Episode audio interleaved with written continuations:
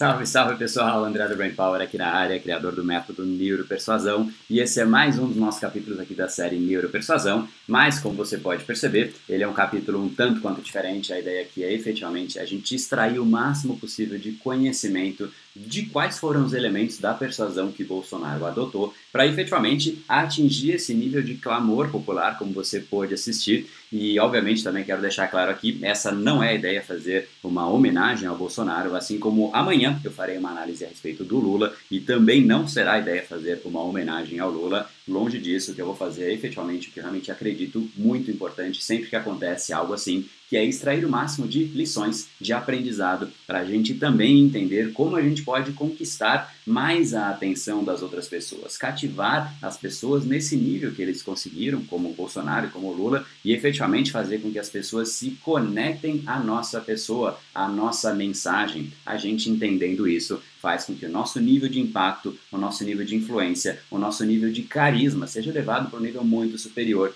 E é exatamente essa a ideia aqui, fazer com que você possa extrair o máximo possível de aprendizado. Esse é o objetivo central dessa discussão que a gente vai ter aqui e eu analisarei, obviamente, não é a ideia analisar a, a intenção política deles, né? O, que eu quero aqui, é, não vou entrar nesse mérito se está certo, se não está certo o que ele está fazendo. Esse não é um vídeo político, e como eu já disse, é um vídeo para aqueles que querem aprender e que têm maturidade para isso, independente de você ter votado a favor dele ou contra ele, ou ainda de você amá-lo ou odiá-lo, esse realmente não vem ao caso, porque o que eu quero aqui é desconstruir a intenção persuasiva hoje de Bolsonaro e amanhã de Lula, para a gente entender e aprender como eles fizeram isso do ponto de vista da persuasão para ganhar, criar esse peso que levou ambos às maiores taxas de votos deste país. E diferente do que eu fiz aí com outros candidatos a presidentes americanos, no Brasil, infelizmente, não há um discurso linear que contenha toda a história que ele gostaria de contar. Então, realmente foi uma trabalheira para juntar um pouquinho de discurso daqui, um pouquinho dali, para realmente trazer para vocês o grande, o ponto central, como é que você realmente pode entender da melhor maneira possível o que eles verbalizaram, qual foi o, o ponto central da mensagem que eles colocaram para fora. Então, se você gosta desse assunto, essa então é a hora de você clicar aqui no curtir e também se inscrever aqui no canal para você não perder as nossas próximas análises, os nossos próximos vídeos a respeito de neuropersuasão. E igualmente eu fiz com Donald Trump, e esse foi um dos vídeos mais vistos aqui do canal, porque realmente foi um vídeo de muito aprendizado. Então, se você realmente quer ver é, esse vídeo específico do Trump, o link dele está aqui ao redor deste capítulo, assim como eu também colocarei o link do Lula, obviamente assim que esse vídeo for ao ar. Então, hoje começaremos por Bolsonaro. Inclusive, gostaria de pedir a sua contribuição também, queria que você comentasse aqui abaixo o que você acha, qual foi a sua opinião do que realmente levou o Bolsonaro a ter conseguido atrair essa grande maior parte, inclusive a grande maioria dos brasileiros, e ele se elegeu dessa forma. Eu realmente gostaria muito de saber a sua opinião. E eu realmente vou começar agora a entrar um pouquinho mais no mérito, mas o grande ponto central, e acho que o ponto que realmente mobilizou e conectou tudo que o Bolsonaro fez, é que neste momento há um forte sentimento, muito grande inclusive, anticorrupção né, pairando neste país. E ele certamente se apropriou com todas as forças e com o seu posicionamento. Ele conectou muito com este assunto anticorrupção, mas há muito mais por trás disso tudo. E aqui eu quero trazer algo que é importante que você reflita, inclusive conforme a gente for passando pelos pontos, reflita sobre isso que eu vou te dizer agora todo sucesso é sustentado por uma história muito bem contada. É exatamente isso que eu quero desconstruir. Agora, a boa notícia é que nos últimos 10 anos a gente aprendeu muito mais sobre essa desconstrução das histórias, do que realmente funciona, do que talvez desde o surgimento da comunicação. Existe um estudo de Princeton University, que é uma universidade americana extremamente reconhecida, e basicamente o estudo diz que ah, quando você realmente tem uma mensagem que conecta com outra pessoa, que você está ali se comunicando, as mesmas regiões do cérebro de ambas as pessoas são ativadas. É o que é chamado em inglês de neurocoupling, ou seja, é uma certa conexão neural ocorrendo entre você e a outra pessoa, ou seja, vocês estão literalmente conectados pelo cérebro através da comunicação, através da palavra, vocês estão em sintonia. O grande ponto é há poder e há muito poder em você saber articular as suas ideias de uma forma concisa, ordenada e persuasiva para você aumentar o seu nível de impacto, seja pessoalmente, seja nos seus negócios, seja da sua marca, profissionalmente, enfim, até para ser eleito presidente, enfim, para absolutamente tudo. E a gente efetivamente sabe hoje como a persuasão funciona, inclusive coisas interessantes acontecem, né? Os grandes sucessos comerciais de Hollywood seguem uma fórmula, inclusive as músicas, 90% da receita da, da indústria musical vem de 10% das músicas. Olha que loucura! Essa é uma estatística que vem de um livro que se chama The Song Machine, é, ou seja, há uma fórmula nisso, uma fórmula que realmente conecta com o cérebro, uma fórmula que funciona. E os eleitos como grandes líderes também adotam uma fórmula, e é isso que eu quero trazer aqui para você. Inclusive, se você assistir a esses outros vídeos que eu estou te falando, do Trump, o do Lula, você vai perceber que existem muitos elementos em comum, por mais que sejam pessoas às vezes totalmente diferentes, pessoas que têm propostas diferentes, mas eles têm elementos em comuns e é isso que eu quero que você comece a perceber, até para você perceber o que realmente conecta com as outras pessoas. Mas o grande ponto é Perceba que uma grande mensagem, uma mensagem bem passada, ela faz essa conexão acontecer porque libera uma certa química no cérebro, do cortisol, dopamina, oxitocina, ela envolve. Ela faz inclusive algumas pessoas quererem defender a mensagem do outro como se fosse a sua própria. Então, vamos lá entender o que, que realmente faz tudo isso acontecer, começando hoje então pelo assunto Bolsonaro. Na verdade, o assunto não é o Bolsonaro, é sim o discurso do Bolsonaro e agora como é que vai funcionar? Eu vou soltando então alguns elementos principais e a gente vai analisando em conjunto. Sempre que um grande líder se faz presente, sempre que um grande líder ganha impacto no mundo, ele tem uma pequena palavra, cinco letras, que determinam que realmente ele vai ter poder de conexão com as outras pessoas. E essa palavra é o que você vai ver agora. Vamos lá, vou deixar aqui então o primeiro trechinho rodando. Temos tudo e seremos uma grande nação, porque temos grande povo. Não estamos fazendo comício. Você percebe que aqui ele fala: teremos uma grande nação porque temos um grande povo. Não é porque eu serei um grande presidente. O motivo central é o povo. Ele coloca, obviamente, o povo como o herói da discussão. E ele está ali como uma pessoa que está servindo. Ele é apenas mais um do povo. Você vai perceber que ele vai falar isso, inclusive. Mas, mais uma vez, o herói de tudo é e sempre será, nas palavras de alguém que vai ganhar esse clamor popular, é sempre o outro, é sempre o povo. Então vamos ouvir um pouquinho mais. Aqui, prezado ministro Gilmar Mendes, não tem um centavo meu para qualquer tipo de campanha.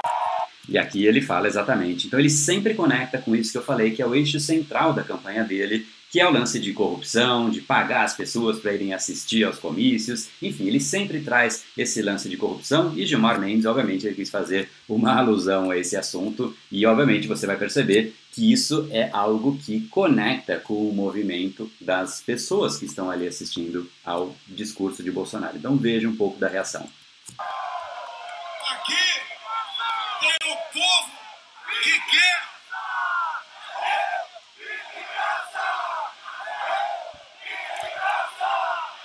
Eu vim de graça. Que vocês estão ouvindo, né?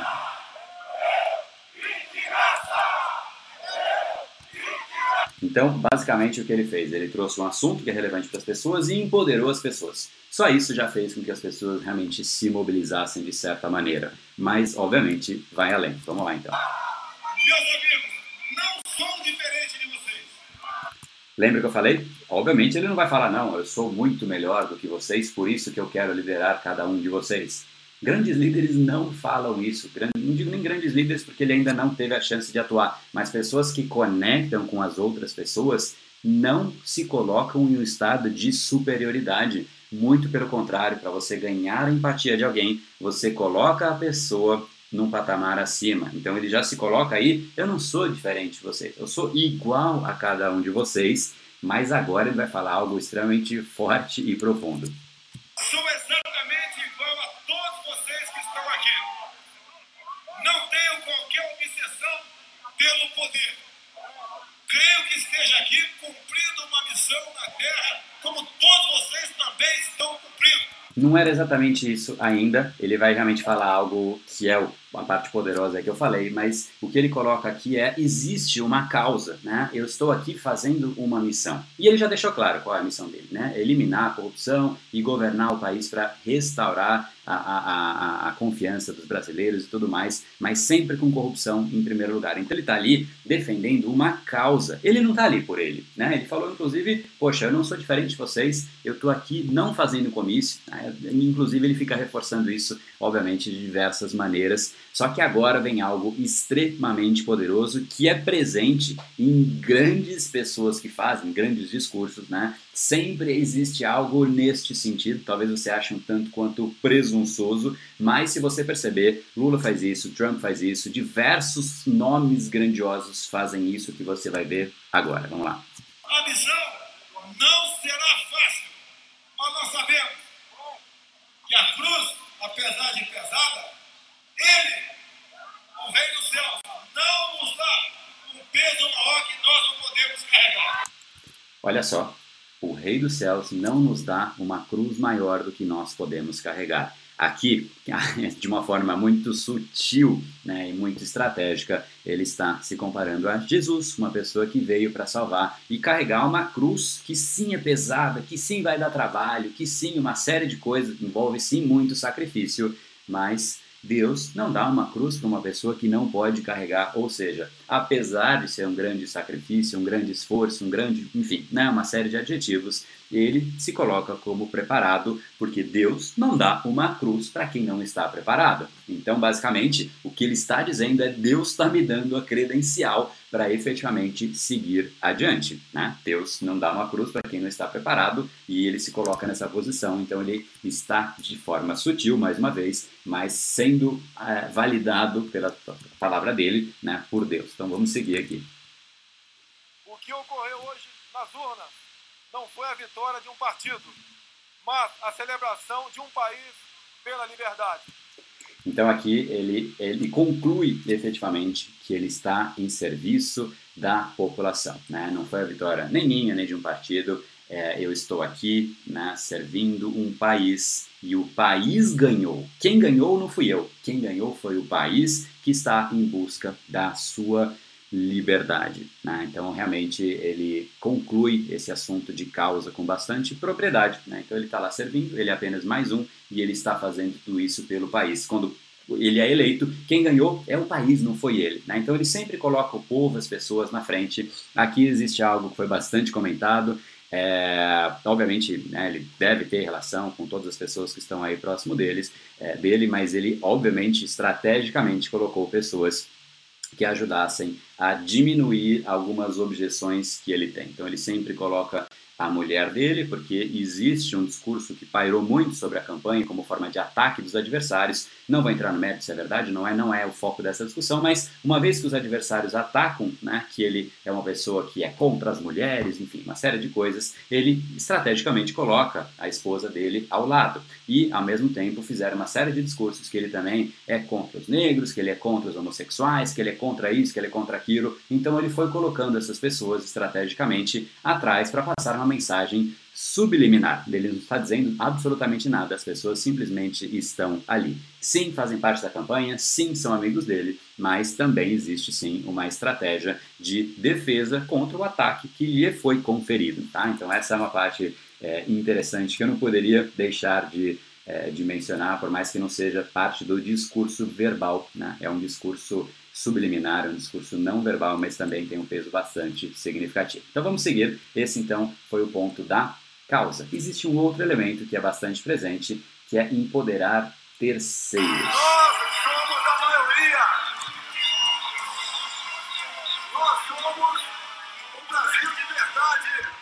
Quando você diz que nós somos a maioria, a pessoa que está fazendo parte desse movimento, ou quem ainda não faz parte, está meio na dúvida, ouve, poxa, essa é a maioria, naturalmente a gente tem uma propensão a imaginar que a maioria está correta. Seja isso uma verdade ou não, às vezes inclusive a maioria está errada, mas quando você diz isso, que nós somos a maioria, que nós somos o Brasil de verdade, isso gera uma certa conexão, um sentimento muito positivo em quem já faz parte e nas pessoas que talvez estejam na dúvida. Tanto que quando a, a, um candidato vai começando a ganhar uma propulsão grande, maior, ele é, entra numa certa onda, porque as pessoas começam a ver que ele está sendo votado por mais pessoas e automaticamente você tem uma propensão um pouco maior a votar nessa pessoa. Esse é o efeito da fila do restaurante, né? Se existem dois restaurantes e um tem uma grande fila e o outro está 100% vazio, naturalmente você vai olhar para o que está mais cheio com um pouco mais de credibilidade, com um pouco mais de vontade de ir naquela direção do que para um restaurante 100% vazio, que você vai achar que tem alguma coisa esquisita que talvez não seja o melhor caminho.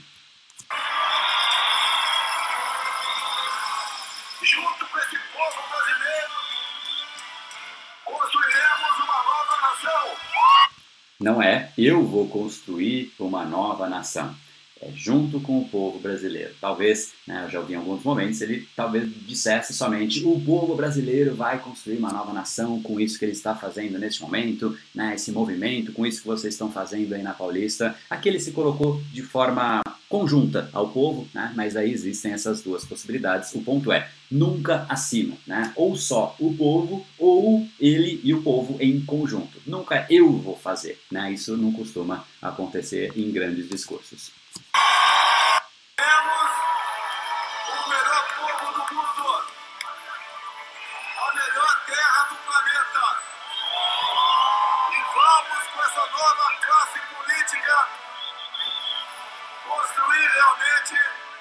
Aquilo que nós merecemos.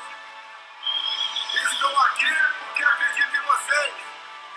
Vocês estão aí porque acreditam no Brasil. Pegou esse ponto, esse é poderosíssimo. Eu estou aqui porque eu acredito em vocês. Vocês estão aí porque vocês acreditam em mim? Não. Vocês estão aí porque vocês acreditam no Brasil. Olha só que loucura. Eu tô aí porque eu acredito em vocês, eu tô aqui porque eu acredito em vocês e vocês aí pelo Brasil. Então ele se coloca simplesmente como parte do todo e as pessoas estão lá não por ele, mas pelo Brasil. Então sempre, né, empoderando as pessoas, conectando com uma causa maior do que ele mesmo. As pessoas que realmente ganham esse tipo de impacto, propulsão, não se colocam no centro da história, colocam o povo no centro da história e conectam o povo com a causa, conectam as pessoas. Estou falando de povo porque realmente aqui a gente está falando de uma eleição, mas conectam as pessoas, a audiência, a plateia, a pessoa que está conversando com você na sua frente com uma causa maior. Isso é extremamente importante e isso é o que se chama empoderar o terceiro, né? Colocar ele num patamar acima, mostrando que quem está fazendo tudo é ele. Ele é o agente de mudança. Ele está transformando. A pessoa se sente bem com isso e ela quer continuar. Ela começa a comprar esse discurso para ela mesma. Então vamos lá. Vocês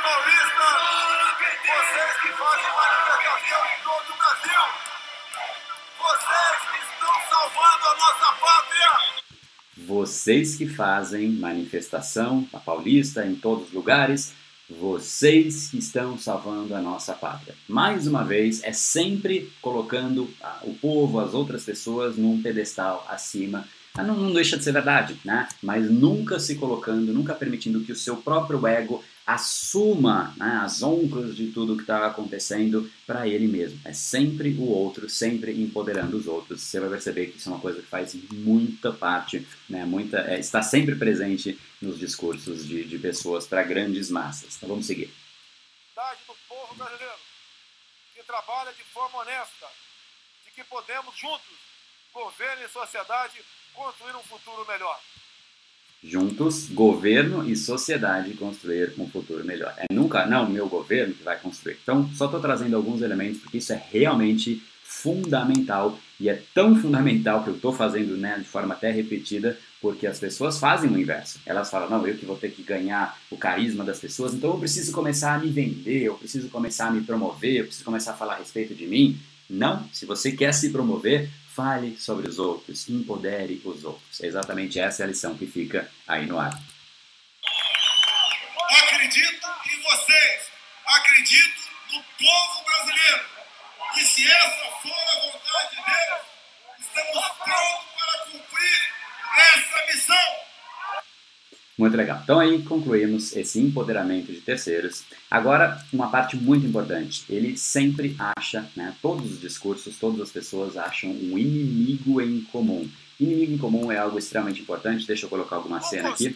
mas é, existe algo numa parte central que faz com que as outras pessoas também não gostem. Se você tem um inimigo e eu também tenho um inimigo e esse inimigo é o mesmo, a gente automaticamente, de certa forma, é amigo, né? A gente é contra a mesma coisa. E isso é uma coisa muito forte nessa campanha específica de Bolsonaro, porque ele recebeu muitos votos de pessoas que não necessariamente tinham ele como a primeira alternativa. Né? O que eu mais ouvi aí, não, quero votar no Amoedo, quero votar no Alckmin, quero votar nisso, naquilo, não sei, né? não importa o nome.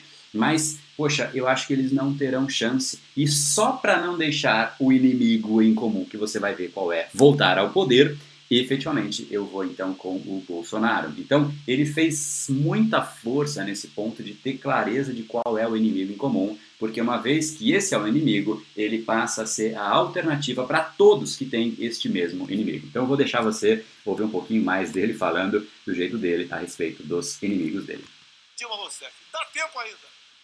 Já que Vossa Excelência, segundo Mujica, toma decisões ouvindo as inteligências cubana e venezuelana.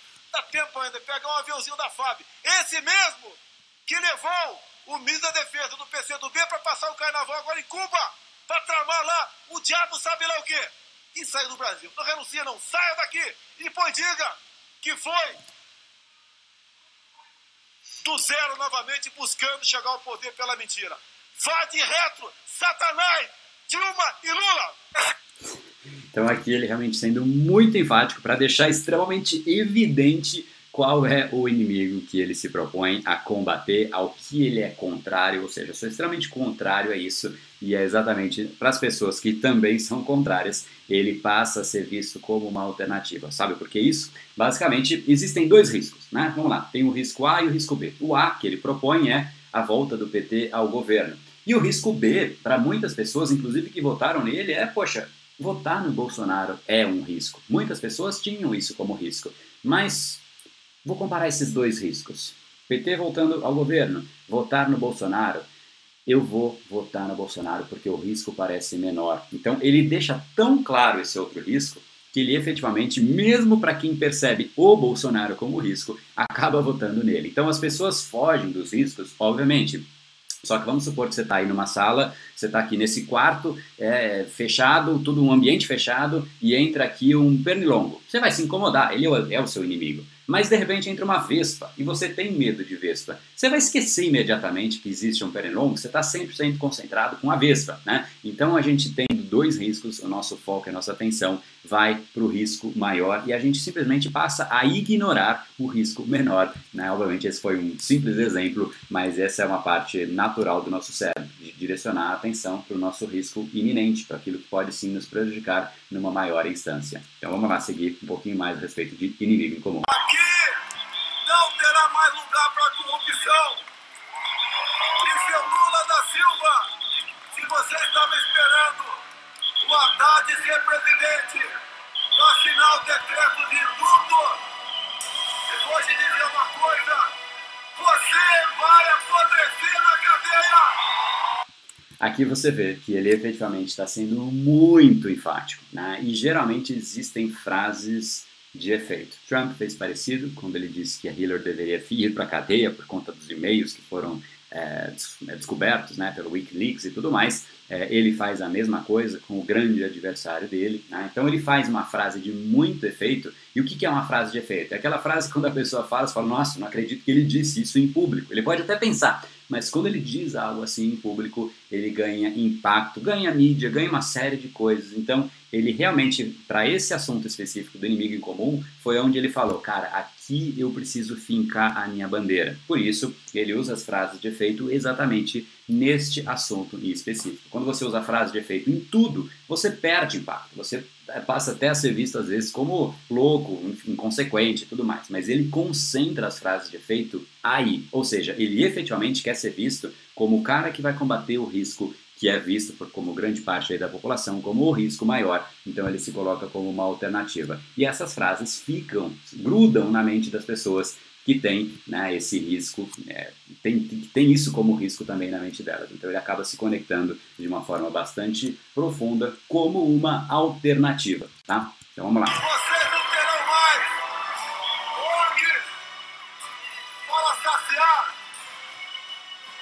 Aqui, só para deixar um pouco mais claro que ele vai começar a fazer, né, ele já fez com as ONGs, mas ele, ele começa, e ele faz isso muito mais, eu não vou trazer todos aqui, porque senão a gente fica né, até amanhã, mas ele começa a deixar mais claro por que é um inimigo em comum, o que esse inimigo em comum faz. Ele pega tudo que o inimigo em comum faz e deixa verbal, ele explicita. Então ele falou já de corrupção, falou de cadeia, falou agora das ONGs, né? É, enfim, então ele vai começar a falar de outras coisas que é associada ou que são associadas a esse inimigo em comum para fazer com que não só as pessoas lembrem do inimigo em comum, mas se incomodem muito com a existência desse inimigo em comum. Então, mais uma vez, o que acontece aqui é só para você entender do ponto de vista mais é, físico, né, mais, mais, mais cerebral né, do que está acontecendo, é que quando você começa a se incomodar muito com alguma coisa, com um inimigo, gera uma pressão muito grande. Você quer sair daquilo, você quer sair daquela situação. Você não sabe ainda muito bem para onde ir. É como se fosse um sabonete que você está apertando você está gerando uma pressão. A única certeza é que o sabonete vai sair para algum lugar porque você está gerando uma força nesse momento.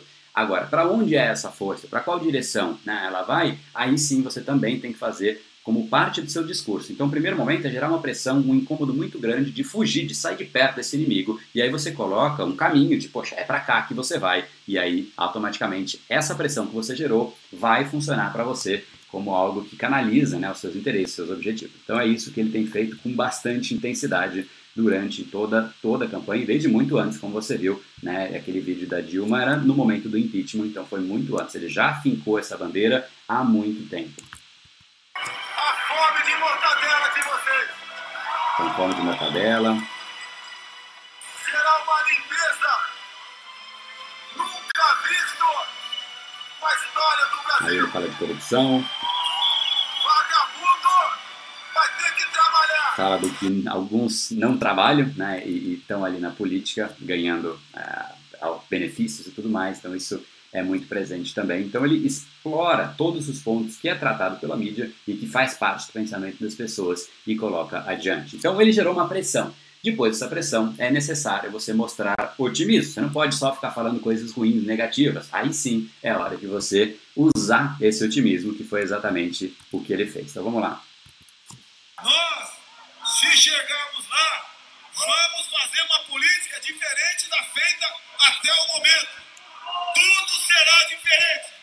E olha só aqui, tem algumas coisas são interessantes. Ele fala que tudo será diferente, mas ele não diz o que será diferente efetivamente. Né? É, é, quando você realmente quer persuadir uma pessoa, ah, o primeiro ponto é você mostrar para a pessoa a direção que você quer ir. Essa parte mais propositiva de quais são os objetivos, de qual é a proposta de governo e tudo mais, é engraçado, mas os, os, candidatos geralmente eles não levam a proposta embaixo do braço. E os que o fazem, né, geralmente não conseguem ter um carisma muito grande. Você vê nos debates, por exemplo, Alckmin, ele é um cara que está sempre preparado, sempre com, com, com, com, com a, a, proposta dele ali embaixo do braço, mas ele fala e as pessoas não conectam, não há uma conexão. É óbvio que não é só esse o motivo, não é a mérito agora entrar nessa, nesse, nessa discussão do Alckmin, mas quando você tem propostas propositivas e fica discutindo item a item do que você vai fazer, de onde você vai alocar o orçamento, do que vai acontecer aqui, as pessoas desconectam. Elas querem só que seja diferente. Nesse momento específico, elas querem que seja diferente. É óbvio que ele traz sim algumas propostas, mas muito mais ele vai para o lado de gerar essa, essa, esse sentimento de que sim, pode ser diferente, que sim, a gente vai transformar o país, que sim isso, que sim aquilo,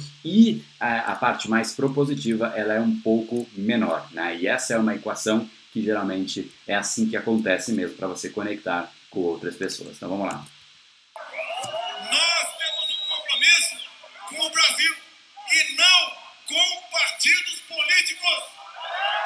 Então é isso que ele faz, né? Quando você percebe que ele mostra para onde vai, ele fala muito de otimismo, ele fala muito de que o Brasil vai ser diferente. Eu não trouxe todas as esferas que ele fala, né, a respeito desse quesito, mas ele sempre mostra que o Brasil pode ser diferente, ele sempre fala que o que vai acontecer, que vai ser tudo diferente, que não vai mais ter cargo político, que não vai ter mais isso, que não vai ter mais aquilo, ele não fala o que vai ter. Então ele está muito mais aproveitando né, que as pessoas estão incomodadas com o que está acontecendo para colocar na ferida e falar isso que está te incomodando vai mudar. Isso que está te incomodando vai mudar. Isso que está te incomodando vai mudar. Então ele meio que fica martelando e mostrando para as pessoas que sim, as coisas serão diferentes, né? Assim como é, Obama fez Yes We Can, sim, nós podemos. Podemos o quê? Fazer os Estados Unidos né, superarem a crise, voltar a ser o que de fato né, sempre foram. Trump é a mesma coisa, nós faremos a América grande novamente, enfim. Então esse discurso de voltar ao que era, melhorar, fazer com que a gente chegue num patamar que não é o que a gente está hoje, é sempre presente nos discursos né, das pessoas que, que mobilizam massas. Então, sempre tenha uma dose de otimismo para onde você canaliza. Então, está acontecendo um monte de coisa, muita coisa ruim, muita coisa assada, pá, pá, pá, você vai colocando os adjetivos, e aí o que ele faz depois é falar, não, cara, isso tudo vai mudar. Né? Se não for mudar, só vai ser um incômodo. Então você tem que dizer que de fato isso vai mudar. Então, como é que ele sai de contra-ataques? Agora, Aliás, como é que ele defende né, os ataques que ele recebe? Quais são os contra-ataques que ele costuma fazer? Vamos lá. Não adianta querer criar rótulos contra a minha pessoa, porque eles podem me chamar de tudo, só não me chamam de. Olha só, aqui é um ponto bastante interessante. Né? Ele, é, isso também presente sempre na, em, em outras pessoas que são atacadas. Na verdade, sempre que alguém que tem um grande adversário que começa a despontar, ele vai ser atacado naturalmente. O importante é você saber como é que você contra-ataca. E o que ele fez basicamente também foi muito inteligente, assim como outros casos isso também se fez presente. Ele recebeu todos aqueles adjetivos que eu já falei, de ser uma pessoa é, homofóbica, de ser contra as mulheres, de ser contra os negros, disso, daquilo, da... enfim. E ele pegou tudo isso, e ao invés dele ficar discutindo ponto a ponto, ele falou, cara, só estão falando isso de mim porque eu vou contra a corrupção. Eles podem me chamar de absolutamente tudo, só que eles não podem me chamar de corrupto. Né? E quem diz isso, na verdade, é o próprio povo. Eles só não podem me chamar de três pontinhos, e ele deixou o povo próprio dizer, ou seja, o povo já associou que ele é, é anticorrupção, que ele é anticorrupto. E neste momento, as pessoas fazem uma série de adjetivos, mas esse, esse sentimento de corrupção está tão forte que quando ele fala só não podem me chamar disso, e você realmente né, mostra que ali você não entra, todos os outros adjetivos passam a ter menos relevância. Por quê? Porque isso está incomodando demais você, né? Então, nesse momento, poxa, por mais que sejam coisas é, não aceitáveis, né, como ser homofóbico, como ser isso, ser aquilo, e eu não estou dizendo que ele é nem não é, não vem ao caso, mas o fato dele ter sido atacado nesse sentido, ele, e ele joga todo esse ponto para uma outra discussão e simplesmente não entra neste mérito, é muito louvável, porque imagina só um cenário diferente, imagina só ele entrando item a item, olha, e eles dizem que eu sou homofóbico, mas eu não sou homofóbico por causa disso, disso, disso. Automaticamente o que você faz? Você associa Bolsonaro à homofobia. Ele mesmo está falando, ele fica ali se defendendo. Quando você realmente não quer entrar no mérito, não vem ao caso, você não discute esse tipo de coisa, né? E é efetivamente isso que ele fez com bastante sabedoria. Óbvio, ele também já teve que falar, porque ele já foi confrontado especificamente sobre algum ponto desses, mas quando ele faz esse tipo, eu quis trazer para você também ter isso como uma grande ferramenta. Ele não precisa entrar no mérito específico de cada um dos ataques que ele está recebendo, ele leva para algo superior. Não digo superior do ponto de vista ético, nada disso, mas superior do ponto de vista de quanto de dor está gerando para as pessoas que estão ouvindo o Bolsonaro. Isso foi bastante interessante, é uma maneira de contra-ataque bastante efetiva, bastante inteligente. E, e, Trump fez exatamente isso. Também ele fez a mesma coisa, ele é chamado de xenófobo, de, de enfim, uma série de adjetivos né, que todo mundo sabe muito bem. E ele simplesmente usa a mesma estratégia. Ele usou, na verdade, né? ele dizia: Olha, só estão dizendo isso porque eu estou aqui confrontando o status quo, eu estou aqui confrontando essas pessoas e é natural que elas me digam, assim como elas diriam para você se você estivesse no meu lugar. Ou seja, qualquer um que estivesse ali na posição que ele está receberia esses adjetivos. Então ele descredencia os ataques que ele está recebendo de uma forma muito estratégica, sem precisar entrar no, na defesa de cada um destes ataques. Tá? Então essa é uma estratégia bastante interessante. Vamos varrer a corrupção de nosso Brasil! E aqui uma parte bastante interessante, essas pessoas que realmente falam para grandes massas sempre deixam claro que elas não estão ali por conta delas. Inclusive, elas nem precisariam estar ali. Isso realmente é parte de grandes discursos, né? E, e a gente viu isso mais uma vez em Trump, ele falando, poxa, eu sou bilionário, não precisaria estar aqui. Bolsonaro adota a mesma estratégia. Então vamos lá ver o que o Bolsonaro diz a respeito disso.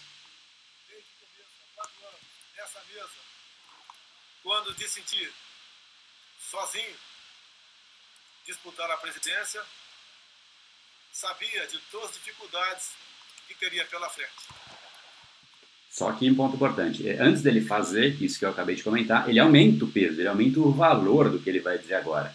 Eu sabia que ia ser difícil, eu sabia que, basicamente, o que ele deixa implícito? Que iam me atacar, que ia ser difícil, que eu levei uma facada, ele não diz isso, né? mas eu sabia que ia ser difícil. Poxa, levar uma facada e quase a morte é uma dificuldade das mais consideráveis. Então ele diz: Poxa, eu sei que seria difícil, eu sabia já que seria difícil, mas. Mas, com 59 anos de idade à época, não poderia pensar apenas em mim. Disputar mais um mandato de deputado federal, com toda certeza sendo mais votado no Rio, ou até mesmo me elegendo senador da República.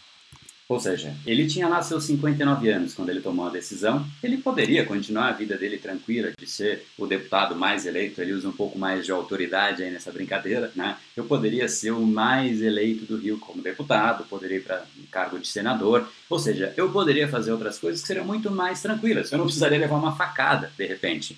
Mas eu fiz isso porque existe algo maior do que eu mesmo. Depois 60, essa vontade se fez cada vez mais presente. Não por obsessão, não por querer ocupar a cadeira presidencial por um motivo pessoal. Ocupá-la sim, para que juntamente com uma boa equipe, boas pessoas ao meu lado, nós pudéssemos ter sim, mais que a esperança, mas a certeza de mudar o destino do Brasil. E aí ele encerra exatamente isso que eu falei. Então, qual é a causa? É trazer esperança e mudar o destino do Brasil. Mais uma vez, ele não entra na esfera de qual é o ponto específico que ele vai mudar. Imagina se ele fizesse, quão chato seria esse discurso, né? Então, sim, existem momentos em que ele tem que trazer isso, mas ele simplesmente fala: não, eu quero mudar né, esse país inteiro, quero realmente trazer esperança de novo. E eu, mais uma vez, não precisaria fazer isso, mas eu estou fazendo por causa disso, porque existe uma causa maior do que eu mesmo. E para deixar ainda um pouco mais de pimenta nesse suco da esperança de realmente fazer as pessoas se sentirem importantes, afinal foram elas que transformaram o país, foram elas que é, estavam empoderadas durante esse processo inteiro. O ser humano gosta muito de fazer parte de momentos únicos, momentos especiais. E é exatamente isso então que ele faz questão de deixar claro. A gente está agora no momento de inflexão. Vamos lá.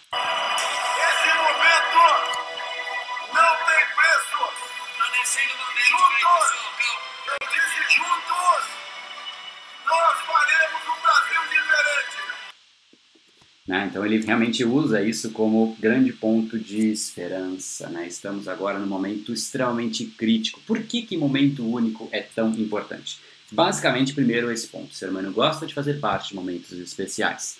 Só que também, se você não deixa claro que esse é um momento importante, relevante, isso não gera um senso de urgência. Mostrar que realmente esse momento ele é crítico, ele é determinante, ele é relevante, faz com que as pessoas sintam, que sentem aquela dor especificamente, né? De, poxa, de transformar o Brasil, de sentir que o Brasil está indo muito mais para o lado da corrupção, que a gente está perdendo o Brasil, que isso, que aquilo. Elas falam, cara, se não for agora, não é nunca mais. Então você cria meio que um senso de urgência que faz com que a pessoa se sinta muito mais compelida a entrar em ação, a não procrastinar, a não deixar para depois. Então se tem que mudar, se tem que dar um remédio que às vezes não é o que você gostaria, é agora. Às vezes as pessoas falam, não, esse não é o remédio que eu gostaria. O Bolsonaro não é o cara que eu gostaria de votar, mas eu vou votar porque é um remédio que tem que ser tomado, tem que ser agora, não pode passar deste momento. Então, realmente deixar claro a importância do momento é sempre fundamental, além de realmente fazer com que as pessoas gostem de fazer parte de, é, de momentos de inflexão. Né? Então é basicamente isso que ele faz quando você quando se destaca momentos específicos.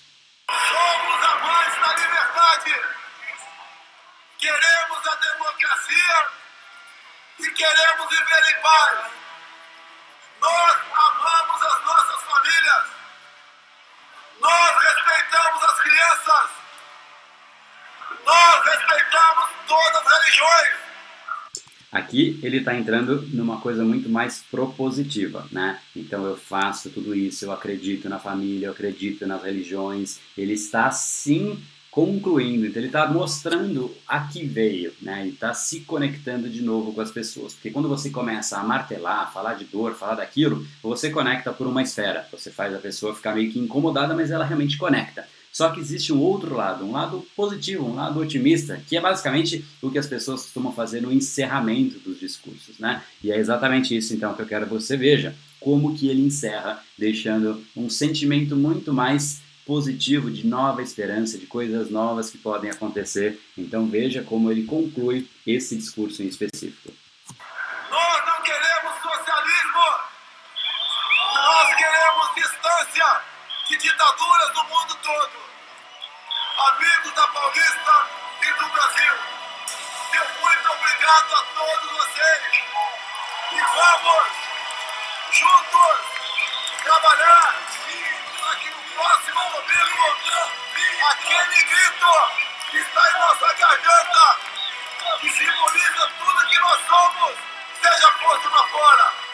Brasil acima de tudo! E Deus acima de todos, a vitória! Valeu, Muito interessante, né? Então ele conclui aqui a análise, a, o, desculpa, o, o, discurso de encerramento dele, mostrando claramente a que ele veio, o que ele acredita, que ele realmente é a favor da família, é a favor das crianças, é a favor da mulher, é a favor de todas as religiões, enfim. Então ele realmente se coloca a favor disso e ele refuta né, a maior dor que as pessoas têm de de repente virar um, um, um, país socialista e a gente tem alguns países vizinhos ao Brasil que estão passando por uma situação extremamente delicada. E quando a gente olha uma pequena possibilidade que seja de um país se tornar aquilo, a gente fala, cara, isso não pode acontecer de jeito nenhum. Então ele explora isso para realmente deixar isso vívido na mente das pessoas. E também não poderia deixar de mencionar o slogan, a frase que ele sempre usa, Brasil acima de todos, Deus acima de todos. Né? Então é, é efetivamente fazendo com que Deus se faça presente na, na campanha dele. Ele sim é religioso, mas ele também acha isso importante, obviamente, né, uma forma de conexão ainda maior com o povo. Ele poderia ser religioso e não contar isso para ninguém, e ele simplesmente não escolheu esse caminho. Então, é algo que ele também adotou como forma de conexão maior. E isso, então, é um pouco do resumo do que Bolsonaro fez. O que, que ele fez de uma forma mais resumida, só para amarrar tudo isso que a gente falou, basicamente ele sabe que existe um momento delicado acontecendo neste país e um sentimento pairando. Ele usa, ele canaliza um sentimento já existente. Ele não quer criar um novo sentimento. Ele pega algo que já existe e ele meio que se conecta a isso. E ele não diz que ele vai transformar. Ele diz que as pessoas vão transformar o Brasil. São as pessoas que têm a chance de fazer o Brasil voltar a ser grande tal como ele ou era. Ou seja, é ele sendo um canalizador de algo maior, um canalizador do poder que está com as pessoas e ele nunca se colocando em primeiro lugar. No máximo, ele se coloca ao lado. Eu sou apenas como mais um de vocês que tem uma missão dura, eu sei, uma cruz que está aqui nos meus, nos meus ombros, mas ao mesmo tempo Deus não deixa uma cruz maior do que alguém pode carregar. Então, sim, eu estou sendo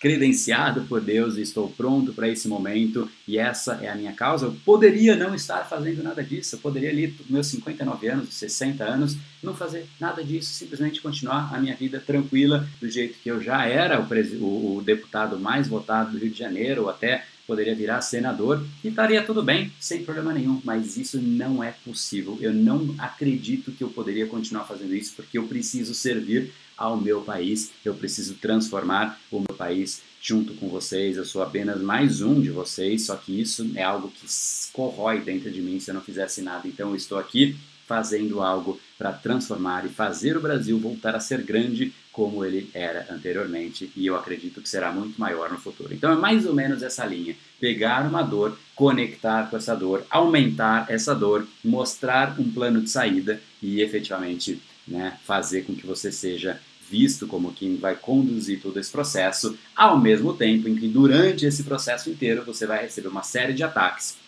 E é importante que você saiba contra-atacar. E efetivamente, então, esse é o processo que Bolsonaro fez. Poderia ser mais estruturado, poderia ser mais estratégico? Seguramente poderia. Poxa, mas dá para dizer que foi de forma mal feita? Não, ele não conseguiria chegar nessa, nesse nível de impacto se tivesse sido alguma coisa mal feita. Então, sempre há pontos de melhoria, mas, poxa, não há como questionar resultados. Resultados sempre é algo que vem muito acima de julgamento ou qualquer coisa assim, porque realmente ele atingiu o objetivo que ele tinha com exatamente esse discurso que a gente discutiu aqui. Então, o importante agora é você identificar como você é, entende os elementos que podem ser aplicados para você profissionalmente, pessoalmente, na sua marca, na sua empresa e efetivamente fazer com que isso entre em ação. E se você quiser saber um pouquinho mais a respeito disso, para realmente colocar neuropersuasão para trabalhar a seu favor na sua carreira, pessoalmente, profissionalmente, todas as esferas que eu já te comentei, entra aqui em neuropersuasão www.com.br para você entender um pouco mais e entender de uma vez por todas como as decisões se formam no seu cérebro, como é que você conecta no nível muito mais profundo, muito mais impactante e efetivamente canaliza os desejos mais profundos das pessoas, enquanto você, ao mesmo tempo, associa as dores necessárias para fazer com que a pessoa entre em ação sem dor, sem um certo incômodo, as pessoas não entram em ação. Não adianta só você falar, não, as coisas podem ser positivas, pode ser isso, pode ser aquilo. Isso entra no mundo das promessas muito positivas que a gente simplesmente não conecta e também não adianta você ficar na esfera da dor. Existe um balanço, existe um equilíbrio, existe maneira, é, uma maneira muito mais efetiva de você fazer com que o cérebro realmente se conecte, né? O famoso neurocoupling, né? A conexão neural entre o que você fala e o que a pessoa está ouvindo, de certa maneira que as coisas se conectam e as áreas cerebrais de um sejam estimuladas da mesma maneira na outra pessoa. E nesse momento que você faz isso, você aumenta o seu nível de carisma, nível de impacto, nível de persuasão, nível de influência para níveis que você não imagina. E realmente a persuasão é a habilidade mais importante neste momento que a gente vive, especialmente com essa avalanche, essa abundância de informações que estão ao nosso redor. Se você não sabe ser persuasivo, a sua informação é só mais uma que entra pelo ouvido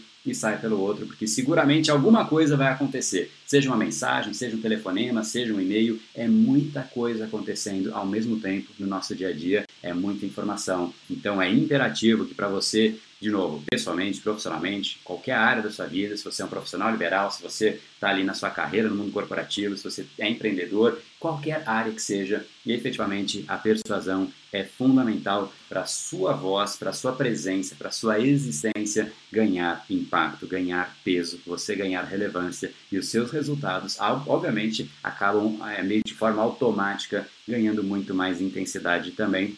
Não há como a gente conseguir resultados de forma solitária. Sempre digo isso, não existe sucesso solitário. O sucesso necessariamente ele envolve você conectar com outras pessoas e a ferramenta para isso é exatamente a persuasão. Então, te aguardo aqui em neuropersuasão.com.br para você participar do nosso workshop gratuito com uma série de aulas, uma série de PDFs, uma série de books que você vai receber para a gente realmente entender e decodificar um pouquinho mais como a persuasão pode trabalhar a favor de todas as esferas da sua vida, porque efetivamente em todas as esferas da nossa vida existem pessoas envolvidas. Então, te aguardo por lá. E esse foi o episódio de hoje. Como falamos no começo, a abundância está aí pelo mundo. Se não está em você como você gostaria, é porque falta o imã para atraí-la. Portanto, não perca mais tempo e venha conhecer a persuasão mais profunda de todas, a neuropersuasão. Conheça agora mais técnicas baixando seu e-book gratuito em neuropersuasão.com.br/podcast. E não perca a próxima semana da persuasão. Será uma semana de aulas cobrindo em profundidade o método neuropersuasão, que envolve neurociência, neuro neuroeconomia, programação neurolinguística, para você efetivamente ter todas as ferramentas e levar a sua influência e os seus resultados para um outro patamar. Se inscreva em neuropersuasão.com.br/semana. E para acompanhar toda a ação, não deixe de seguir o Brain Power nas outras redes sociais. Os links estão todos na descrição deste episódio. Nos encontramos novamente no próximo episódio e até lá, você já sabe, eu estou aguardando ansiosamente a sua opinião sobre este podcast nos comentários do iTunes. Até mais e lembre-se, tudo que você quer está do outro lado da persuasão. Um oferecimento de Brain Power, a sua academia cerebral. No brain, no gain.